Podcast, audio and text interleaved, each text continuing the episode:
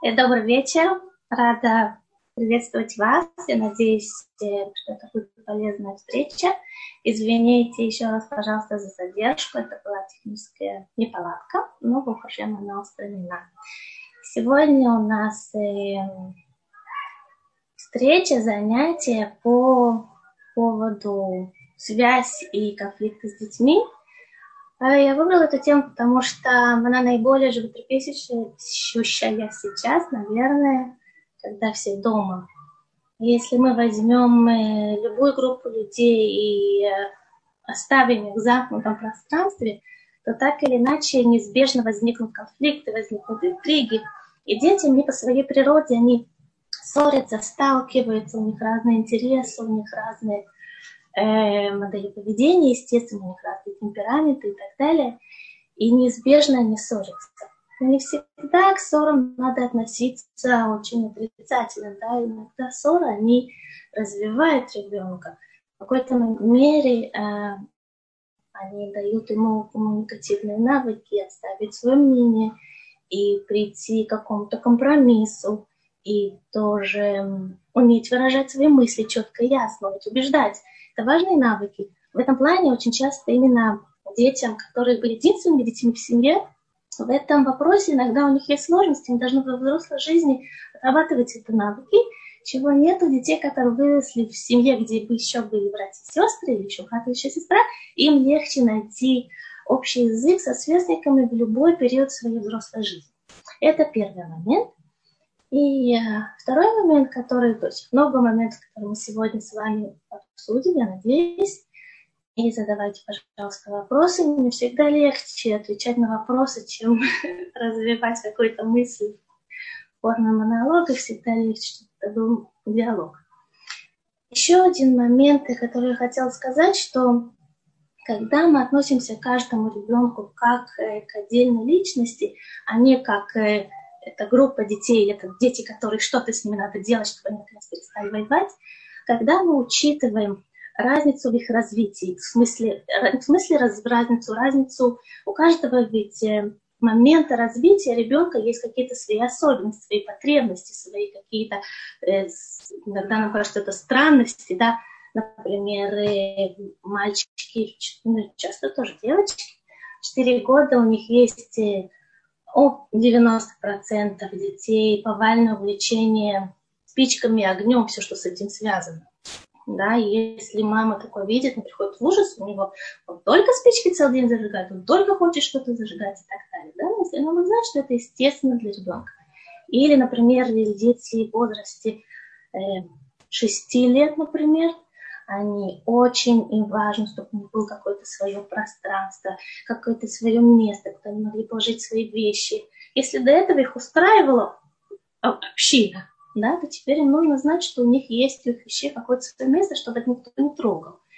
Да, и так далее. То есть если мы, например, конфликт на почве этого, то мы можем понять, что в этом возрасте у ребенка это особенно ярко сейчас, да, ему это особенно важно, у него эта потребность, она развивается любом, на любом этапе развития, когда эта потребность начинает развиваться и проявляться, она очень остро проявляется, да, и тогда именно она становится, как бы становится на ноги, да, и тогда нужно, наоборот, ребенка поддержать в этом, чтобы его навыки коммуникативные, которые соответствуют этому, этому, этому этапу развития, они развивались в благодатной форме, в такой благоприятной форме. Или, например, дети, не знаю, двух-трех лет – или даже четырех лет, они очень любят э, подражать. Да? Они могут ходить за мамой, все, что она говорит по телефону, они могут повторять ее каждое предложение. Они будут хотеть, она будет резать, она тоже хотит резать. Она что-то будет делать, или они будут ходить за папой, и он занимается компьютером, они тоже должны заниматься компьютером и так далее. Все, что делает кто-то, какой-то образ, какой-то человек, который перед ними находится наиболее э, близко, они захотят ему подражать. Если мы будем знать, что такая особенность развития, она на самом деле позитивна, как человек, маленький человек осваивает этот мир, так он учится, откуда он будет учиться, из учебников. Он осваивает этот мир посредством того, что он наблюдает и копирует других людей, которых он видит в своем окружении. Если мы будем знать, что это естественная форма его эм, развития, поведения, так правильно, так нужно, то тогда нам будет намного легче, э, когда мы будем с этим сталкиваться. И в конфликтах среди детей мы будем более гибкие, более э, искать какие-то компромиссы, которые, которые помогут ребенку развиться в этом отношении. Да, мы не будем его подавлять, не будем приклеивать ему какой-то ярлык, что он плохой мальчик, и что-то он делает неправильно, все неправильно, и почему он нравится, и так это еще один такой момент. И кроме того, конечно, надо учитывать, когда мы говорим о связи между братьями и сестрами, или братьями и сестрой, или двумя сестрами, надо учитывать, что эта связь, она закладывается очень рано, уже в возрасте нескольких месяцев дети, э, младенцы, помнят каждый образ отдельно, с каждым, с каждым человеком из семьи у них складывается какая-то своя особенная связь, и эта связь согласитесь, она сохраняется уже на всю жизнь. Да? То есть отношения между детьми в семье, которые складываются в первый год их жизни, они потом сопровождают их всю их жизнь. То есть, может быть, 50, 60, 70, 80 лет. Достаточно большой отрывок жизни. И это оказывает очень большое влияние на всю последующую жизнь человека, отношения с его родными, с его братьями, с его сестрами. И не только это оказывает влияние на его личность, но также та роль, которую он играет в отношениях в своей семье. Э, у каждого ребенка, если вы обратите внимание, мы, как правило, навешиваем на него какой-то ярлык. Даже если мы это не говорим вслух, но мы в голове, да, он всегда так, а этот всегда так, а этот всегда это, то эта роль, она, как правило, влияет потом э, каким образом на выбор человека, на его решение, на построение связей с другими людьми в его взрослой жизни, на, на ту роль, которую он будет играть в отношениях, когда он вырастет.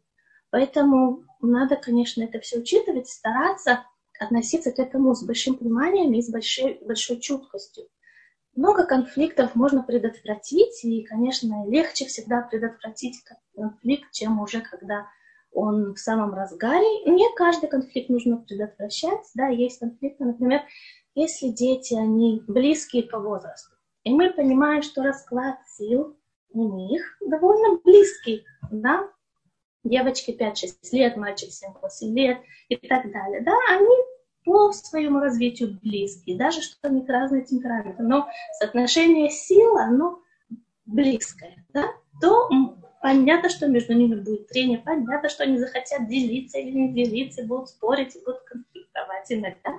Но мы видим, что они также и мирятся, потом они снова играют, снова ссорятся, снова мирятся, снова ссорятся, снова мирятся, что-то делят, что-то не могут поделить и так далее.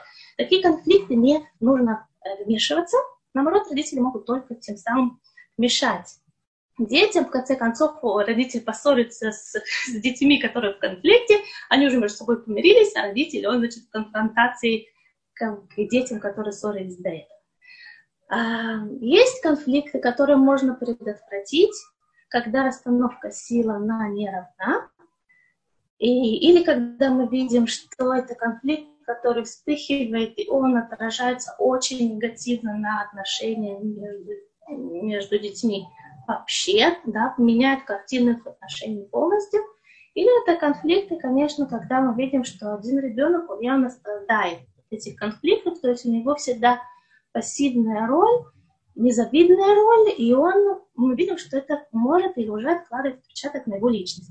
Тогда мы должны, конечно, проследить, что с этим происходит, и постараться предотвратить. Но тут общих слов мало, тут, конечно, каждый случай надо рассматривать отдельно.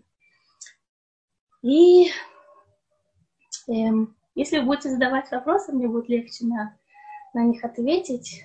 Я думаю, что все. Равзе? Да, большое спасибо. У нас есть вопрос, который задали э, участники нашего канала WhatsApp, участница нашего канала WhatsApp, Нина из Израиля, э, и попросила его задать вам на уроке. Э, вопрос звучит так. Шалом, к уроку и тыминки. Что делать, когда один ребенок копирует негативное поведение другого? Они дети типа годки, 3-4 года. Например, один закончил есть, а второй не доел, но тоже встает из-за стола. Или один собирает игрушки, второй говорит, что не будет собирать, и первый перестает. А еще старший всегда младшим угрожает, не будут дружить, играть и так далее. Что mm-hmm. вы можете сказать Нине? Я надеюсь, что она нас тоже слышит. Э, спасибо, это очень хороший вопрос.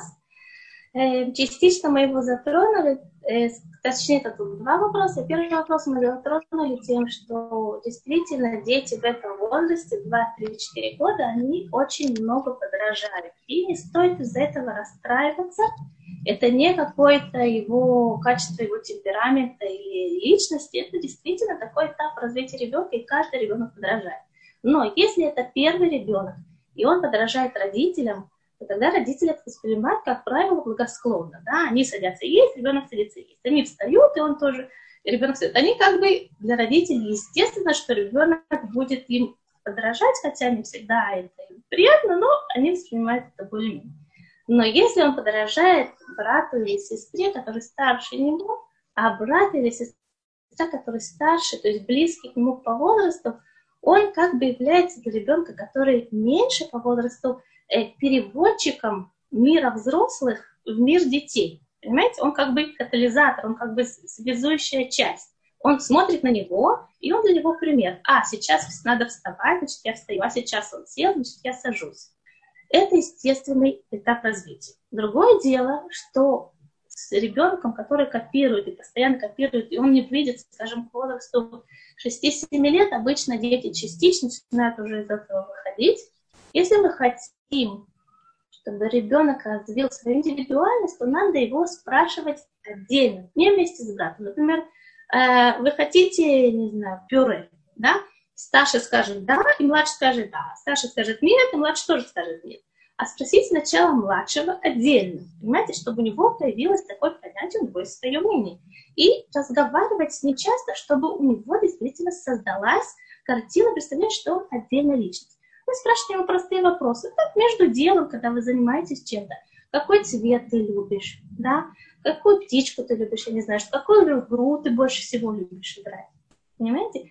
Такие вопросы, чтобы он привык к тому, что он думает что это вопрос, который задается ему. А если вопрос задается им как группе, двум братьям, он всегда, конечно, ответит как старший. Поэтому вопрос, который вам важны, и вы хотите знать его мнение по-настоящему, нужно спросить у него отдельно или до того. И то, что старший ему угрожает, тут может быть несколько причин. Да? может быть, действительно у младшего ему надоедает, например. Такое может быть. Я не Какая разница в возрасте? Э, разница в возрасте, да, да, да, да. Я говорю, что разница в возрасте им 3 и 4 года, погодки. Да, я понимаю. Они могут вместе играть. Иногда старшему хоть хотелось бы играть в какую-то игру, которую маленький еще не умеет, например, играть. И маленький все время, бывает такое, что младший, он все время как бы липнет к старшему, и старшему он ему надоедает. Я не знаю, это ваш случай или нет. И он уже хочет от него отделаться. То есть, как, когда мы смотрим конфликт, мы должны сначала посмотреть на ситуацию, спросить, какая потребность у ребенка в данный момент. Может быть, он хочет играть сам. Да? Тогда мы сделаем так, чтобы какую-то часть времени он играл в одну игру, а это играл в другую игру. Если мы видим, что это не связано с этим, он ему угрожает, то надо ребенку с ним поговорить, да, с детьми надо и важно говорить и сказать, смотри, это твой брат, приводить ему истории про людей, как братья выручали друг друга, говорить, рассказывать. Есть у нас в еврейской э, традиции очень много историй про братьев, да, и э, как люди друг друга выручали, один другого. Ты сейчас маленький, но вы вырастете. Не надо ему говорить, какой ты плохой мальчик, как ты себя ведешь. Понимаете, чтобы у него не складывался отрицательное отношение к себе самому, как к человеку, который любит своего брата. А у него действительно это постепенно пройдет, когда они смогут играть вместе в игры более высокого уровня. Надеюсь, что ответил на ваш вопрос. Большое спасибо. К нам поступило уже довольно много вопросов от наших пользователей. Э, я включу, э, включаю, уже включил Алину из Петахтиквы. Она хочет задать свой вопрос. Алина, мы вас слышим. Алина, мы вас слышим. Алина, вы хотите задать свой вопрос? Так, очевидно, у Алины есть какая-то техническая проблема. Э, я включаю другую нашу посетительницу, Ольгу из Лос-Анджелеса. Одну секунду. Ольга, мы вас слышим, Ольга. Э, добрый вечер для вас. Э, вы меня слышите? Да. Здравствуйте, уважаемая Рабанит Пинкин. Большое спасибо, Раф Гершинсон. Эм, меня зовут Оля. Оля, я живу в Лос-Анджелесе. У нас э, четверо детей, Барухашем. Э, самый старший 14, э, и трое младших, они погодки, и меньше трех лет. И, э, да, у нас мы, мы очень заняты. Э, слава Богу. Я, я думаю, это эм, эм, я даже не могу сказать, что это проблема. Э, я думаю, это, это как бы такой конфликт, который, мне кажется, актуален для многих родителей, которые, с современными подростками.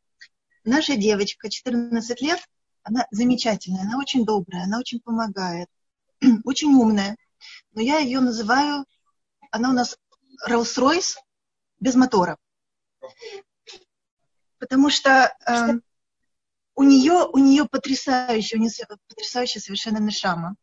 Но она просто, понимаете, не будет делать вещи от себя. Ей нужны хорошие две лошадки такие, которые будут толкать. То есть мама и папа. Она от себя это, к сожалению, не будет делать. И, к сожалению, это приводит к тому, что, будучи очень умной и подавая очень большие надежды, она может забрасывать школу и бежать от проблемы. Вместо того, чтобы решать проблему, она бежит от нее. Она э, очень хорошо тогда начинает все делать, потому что у нее есть вот это вот чувство вины. Как приучить нашу девочку к тому, чтобы у нее э, был не внешний мотор, не внешние толкачи мама и папа, а внутренний мотор, внутренний драйв, чтобы она от себя это делала. Спасибо. Спасибо за ваш вопрос. Он действительно касается многих подростков в том плане, что даже если они он касается, конечно, многих аспектов жизни, но бывает часто, что вдруг мама замечает, что девочка-подросток, которая до этого помогала, а вдруг она перестает помогать. Есть тут такой момент, что подростки в этом возрасте находятся в некотором внутреннем раздрае. Да? Они не знают, до этого родители были им моделью поведения. Тут друг и друзья, подруги, они становятся такой тоже яркой моделью для подражания. И у ребенка немножко теряется ориентир, что правильно, что неправильно, что хорошо. Я не имею в виду глобально, что хорошо. Конечно, он понимает, что абсолютное добро, абсолютная правда, а были какие-то.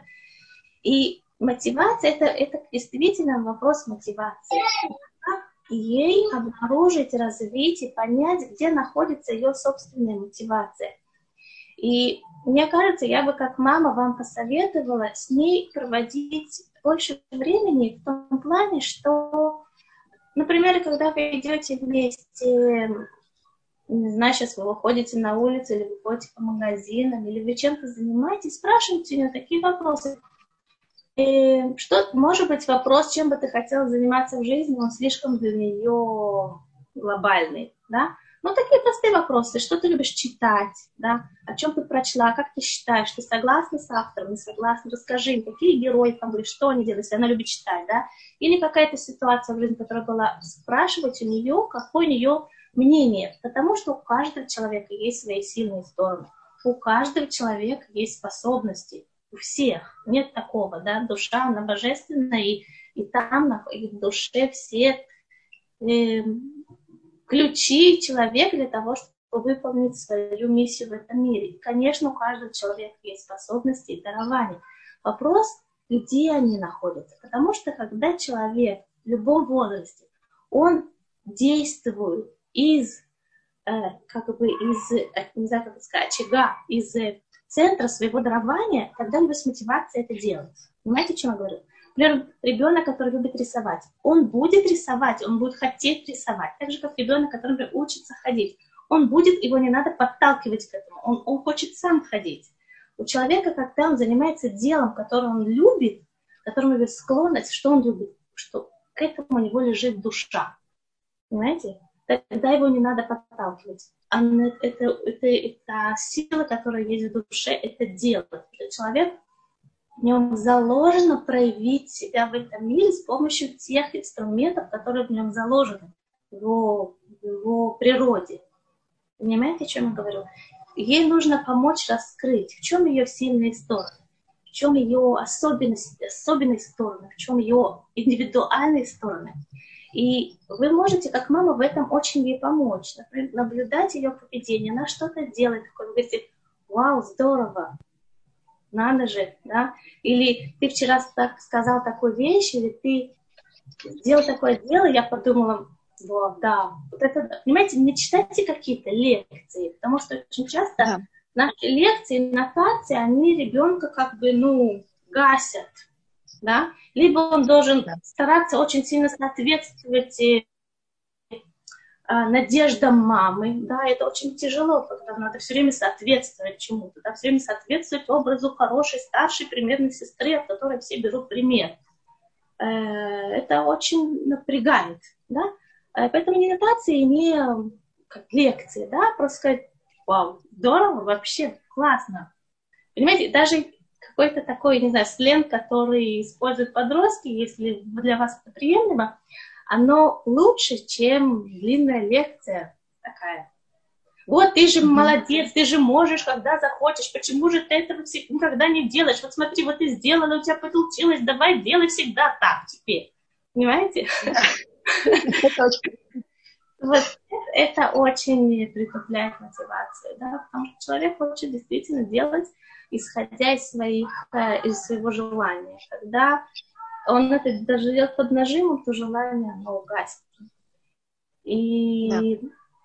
поэтому помочь ей найти, в чем ее сильные стороны, сильные стороны есть у каждого человека, и без этого никто не рождается, и помочь ей увидеть это. И когда она сама это увидит, когда она скажет, а, да, надо же, я даже не думаю, думаю, это обычно такая, ничего такого и особенного, да, тогда у нее появится мотивация проявить себя, но это уже будет из нее исходить. Понимаете? Uh-huh. Это может быть и какое-то творчество, не знаю, творчество, музыка, там, рисование, пение, танец. Это может быть качество характера, например, гибкости или устойчивости, или, или например, э, умение находить компромисс. Да? Если она много вам помогает с детьми, вы можете увидеть ее э, какие-то коммуникативные навыки, которые она наверняка проявляет. Если ты знаешь, вчера ты так им сказала, или ты так сделала. Да, я подумала, хорошо вы меня так умеете. Понимаете? Чтобы uh-huh. она училась видеть себя со стороны своих сильных сторон. Спасибо большое. Спасибо. Спасибо, Рабанит. Итак, э, Алина из Петахтиквы, у нее действительно есть проблема с э, микрофоном, видимо, она попросила зачитать э, ее вопрос мне. Она спрашивает такой вопрос. У меня есть ребенок, которому два года, Э, ребенок сильно обижается и держит обиду 2-3 дня. Как ей помочь и как себя вести? Эм, спасибо за ваш вопрос. Эм, тут на него есть два ответа. Во-первых, это может действительно темперамент своего ребенка, самого ребенка, да. И мы знаем, что душа состоит э, человек, его темперамент состоит из э, четырех стихий, да, земля, вода, воздух и огонь. Эм, и если у человека больше земли, то он более, с одной стороны, более устойчив, а с другой стороны, он больше хранит обиду. И это что-то, что связано с, с натурой человека, с его природой. А другой момент этого, это может быть, она подражает.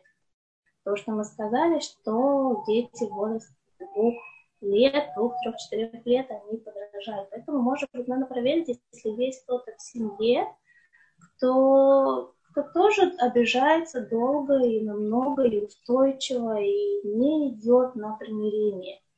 Если вы увидите, что действительно есть в семье кто-то, наверняка есть, да, то надо постараться, чтобы атмосфера в семье, вообще в семье не связано с когда, потому что дети, они впитывают атмосферу дома. Они даже меньше слова впитывают, как саму ауру того, что происходит. Стараться быть более гибкими. Даже если что-то, кто-то сказал какое-то слово, кто-то сказал какое-то замечание, можно сказать, ну что, пожать плечами. да, и дальше продолжать, потому что дети, они копируют. Даже если это в ее природе действительно, она более тяжело переваривает какие-то обиды, то увидит поведение родителей, что они легко прощают, стараются находить компромисс, не держат, не молчат, нет тяжелого молчания, когда какое-то напряжение, да, стараются обговорить какие-то моменты, как-то с юмором отнестись. Если она почувствует это, то она впитает это, и это поможет избавиться. Спасибо. Пришел, пришел вопрос от Дины из Израиля. Дина спрашивает вопрос такой. Если ребенок при конфликте зовет маму, чтобы помогла, как поступать? Я понимаю, что конфликт между детьми, и один из детей, он зовет маму, видимо. А сколько лет детям? Э, тут не написано. Дина, вы можете нам написать. 4 и 3. 4 и 3 года Дина написала. И кто зовет старший или младший? Сейчас посмотрим. Младший. Младший. На самом деле нет принципиальной разницы, кто зовет. Почему? Потому что э, не всегда и не полностью, не на сто процентов. Но очень часто бывает, что конфликты между детьми и ссоры – это для того, чтобы привлечь внимание родителей. Да? Если ребенок зовет маму, то у них разница 3-4 года, в принципе, они могут решить этот вопрос сами. Да? Но, может быть, 4 года немножко рановато, у них еще нет э, навыков, как приходить к компромиссу, можно им в этом помочь. Но если он зовет маму, это значит, что он хочет, чтобы мама участвовала в этом большом спектакле, который называется «Мы поссорились». И тогда мама придет, она начнет спрашивать, что вы сделали, кто первый начал, а кто виноват, а кто отобрал, а кто дал. Будет целое такое большое представление, да, и мама будет вовлечена, и будет здорово, будет интересно. А так мама занимается своими делами, и это не так интересно. Понимаете, если причина в этом, то надо посмотреть, какое время ребенок приходит к вам сам по своей инициативе. Например, он приходит к вам и просит воды попить. Или он говорит, что я голодный. Приходит к вам на кухню или в комнату с какой-то просьбой. Тогда надо его задержать у себя, поговорить с ним 3, 4, 5 минут. Да, просто что ты делаешь, во что ты играл, и какая птичка, все что угодно. Понимаете, чтобы он на самом деле для маленького ребенка не надо больше четырех минут такого разговора с мамой, что он напитался этим. Понимаете, о чем я говорю? Он напитается маминым вниманием. Тогда ему не нужно его звать, когда они поссорились, потому что он уже, он уже полон, полон мамой. Понимаете? Но это надо стараться делать, когда ребенок вам сам пришел по своей инициативе. И родитель часто говорит, ну я э, занята, я, я тут жарю котлеты, я там, не знаю, мою посуду. Да? Но если мы возьмем 4 минуты. 4 минуты поговорить с ним, это не сильно нас оторвет.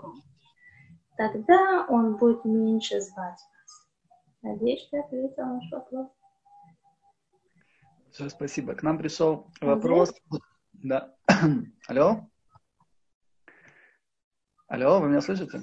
Рабанитита. Да.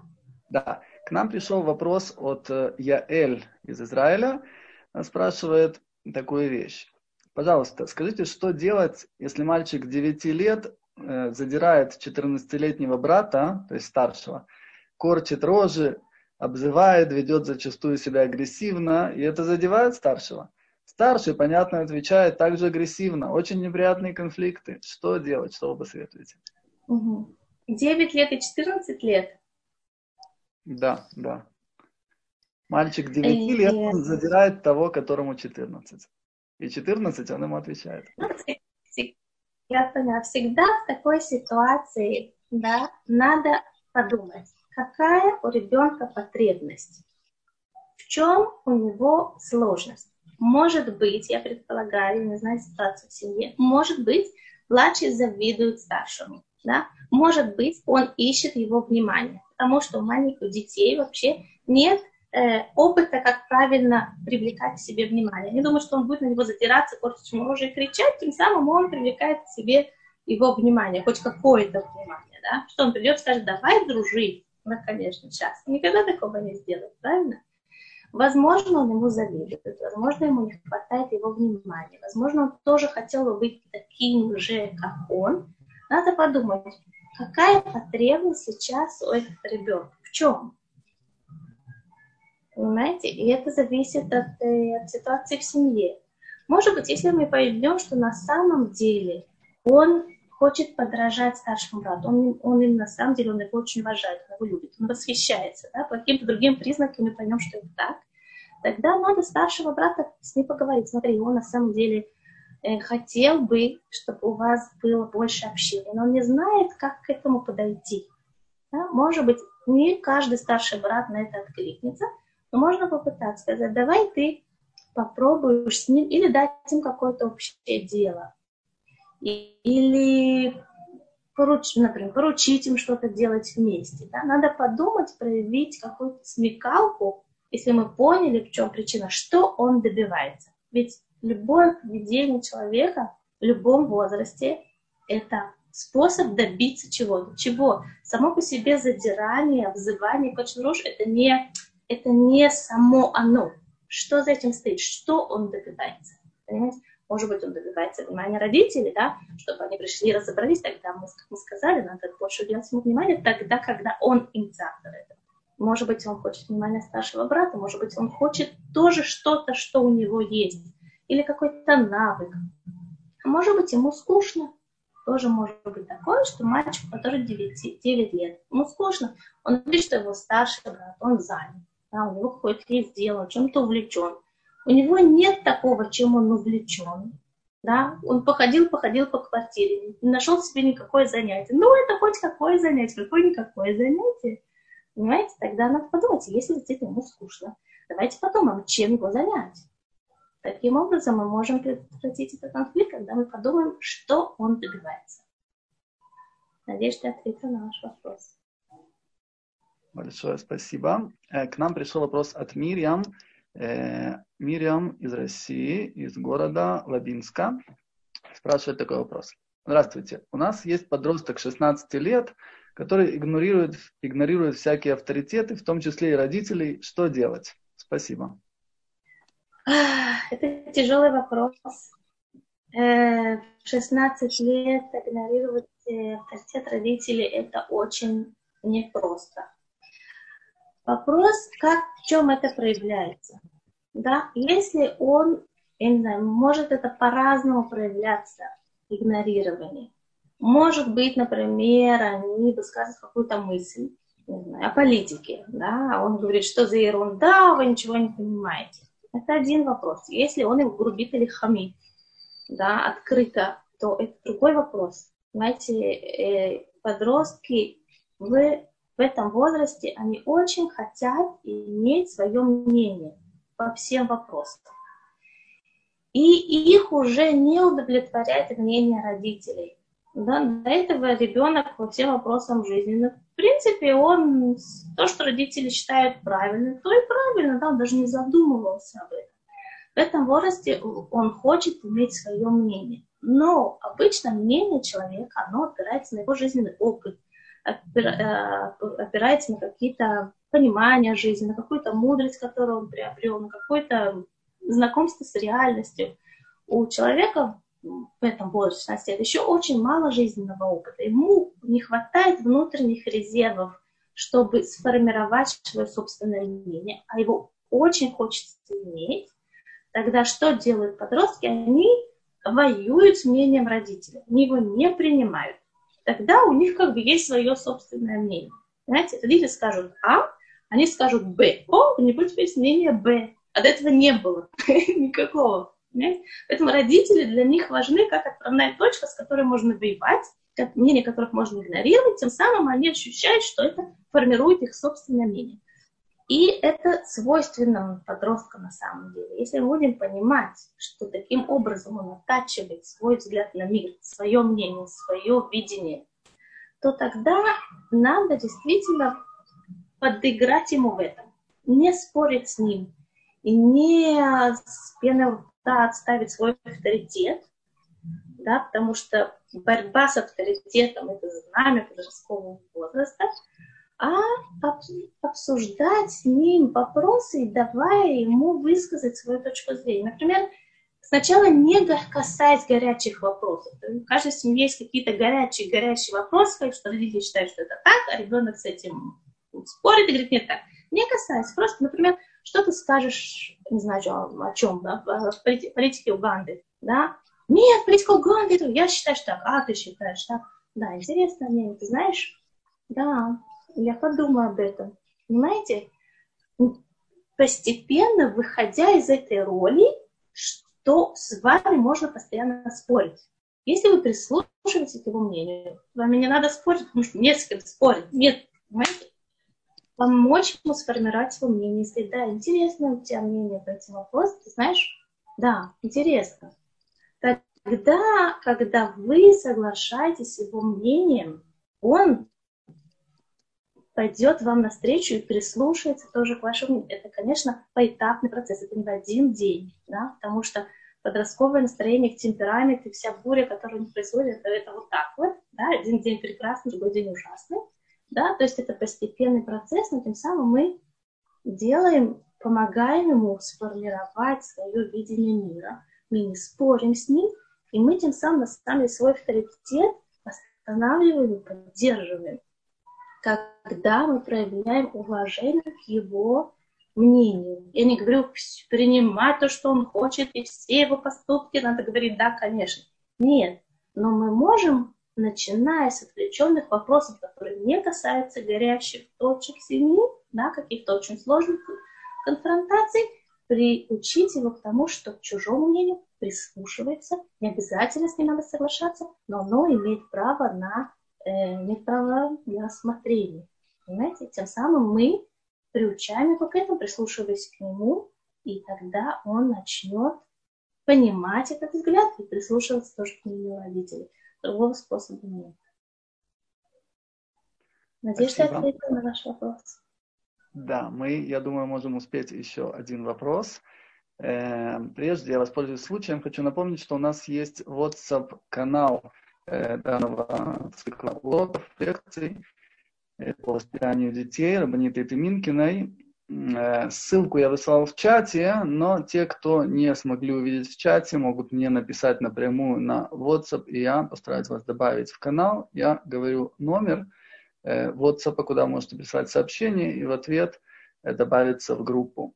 Плюс 972, код Израиля, 50 3, 2, 2, 9, 7, 5, 0. Я повторю еще раз, может быть, кто-то не успел услышать.